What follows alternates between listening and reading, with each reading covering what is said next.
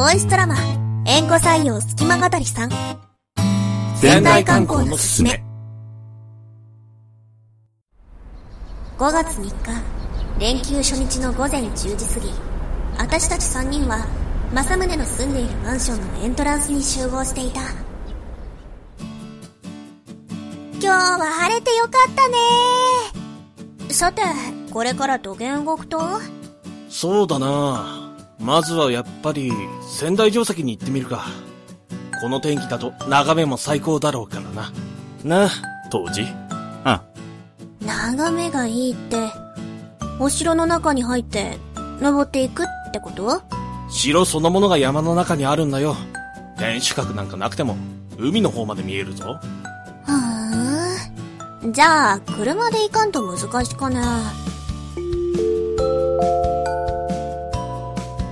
2017年6月の時点では、仙台駅からのバスや地下鉄でのアクセスも可能となっている。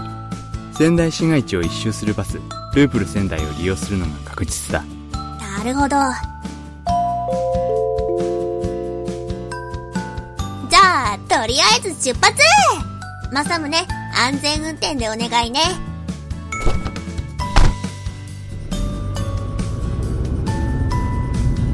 俺の運転する車で仙台城跡に向かった俺たちは、そこで意外な出会いをすることになるのだが、うん、詳しくは小説本編を読んでほしい。というわけで、ここからは小説の続きだ。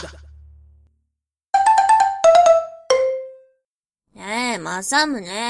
肝心のお城はどこな？だから城そのものはないって言っただろうが。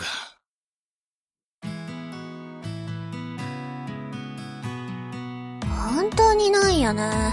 あ、ベニーランドもこの辺なんだっけ？ああ、もう少し行ったところにベニーランドと動物園があるぞ。ああただ、そこに行くと一日終わるから、今回はパスだ。この広場の向こうには資料展示館がある。どうする？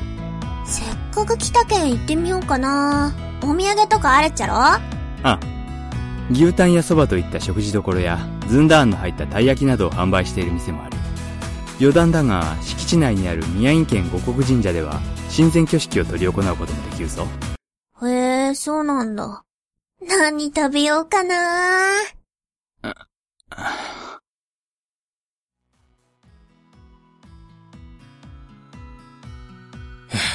おい、結果、ここであんまり食べすぎるなよ。一応、昼食は別のところを考えているからな。別のところ、別の場所で牛タン？あのな、仙台には牛タンしかないわけじゃないぞ。今日の昼食は麻婆焼きそばだ。テレビで見たことある。やっぱ二人も子供の時から食べようたと？いや。ー、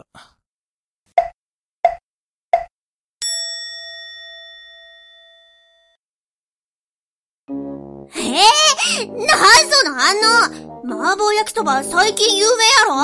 なしてどっちも食べたことなかとねしょうがないだろ？テレビでいきなり紹介されて戸惑ってるうちに有名になってたんだよ。もともとは中華料理店のまかないメニューとして70年代前半に誕生したんだ。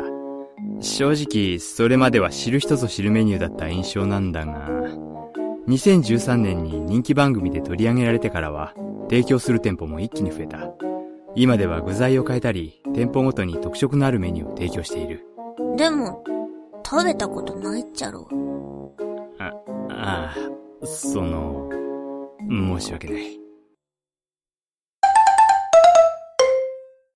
その後、市内の中華料理店で昼食をとった俺たちは、次の目的地へ向かった。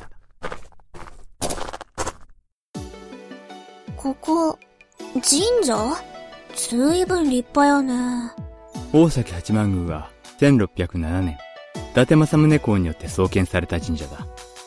社殿は国宝にも指定されている。国宝？あー、なんというか、派手やね。ぜひ一度画像検索してほしかね。荘厳だと言ってくれ。1月に開催される松崎祭りは、県内でも最大規模のドント祭だ。と、と、ん？正月飾りを地域の神社に持って行って、一斉にお焚き上げしてもらうんだ。無病息災と家内安全を得られるって言い伝えがあるぞ。へえ。結果もしばらく仙台で働くんだから、ちゃんと挨拶しておかないとな。行くぞ。何食べようかなおい、結果、食べてばっかりだな。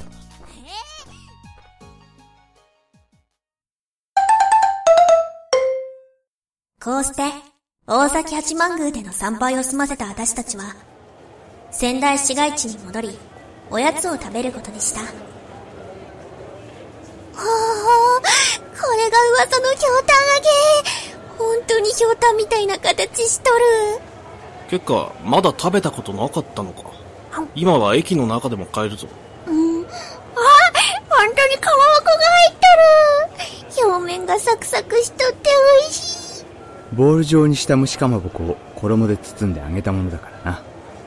多い時は1日で4000本以上売り上げるらしい。4000? ちなみに、串の先端に当たりと書いてあるともう一本もらえるぞ。本当に？えっと、うん、何も書いてない。そうか。うん残念。外れだ。うわ、こんな感じで当たりと記載されているんだ。当たり引いとる。それにしても、仙台って牛タンとずんだ餅だけじゃなかったね。当たり前だろ。福岡だって、豚骨ラーメンと水炊きだけじゃないんだから。それもそうやね。ああ、もっといろんなもの食べたくなってきた。結果お前、食べてばっかりだな。いつからそんな食いしん坊キャラになったんだ？だって、美味しいものを食べてるときは幸せやん。なんというか、生きてるなーって、一番実感できるのかもしれんね。なるほどな。じゃあ、これからはもっと連れ回して、食べる以外の楽しみを見つけてもらわないといけないな。なあ、当時。そのようだな。まだ復興の途上ではあるが、仙台に限らず、宮城の良さを伝えられるよう、これからも色々と考えていこう。二人のおもてなしに期待しとるけんね。何か、夢中になれるようなことを、ここで、見つけられるといいな。奇妙な縁がきっかけでやってきた森の都仙台。ここにはまだまだ、私の知らない色々な魅力が隠れている。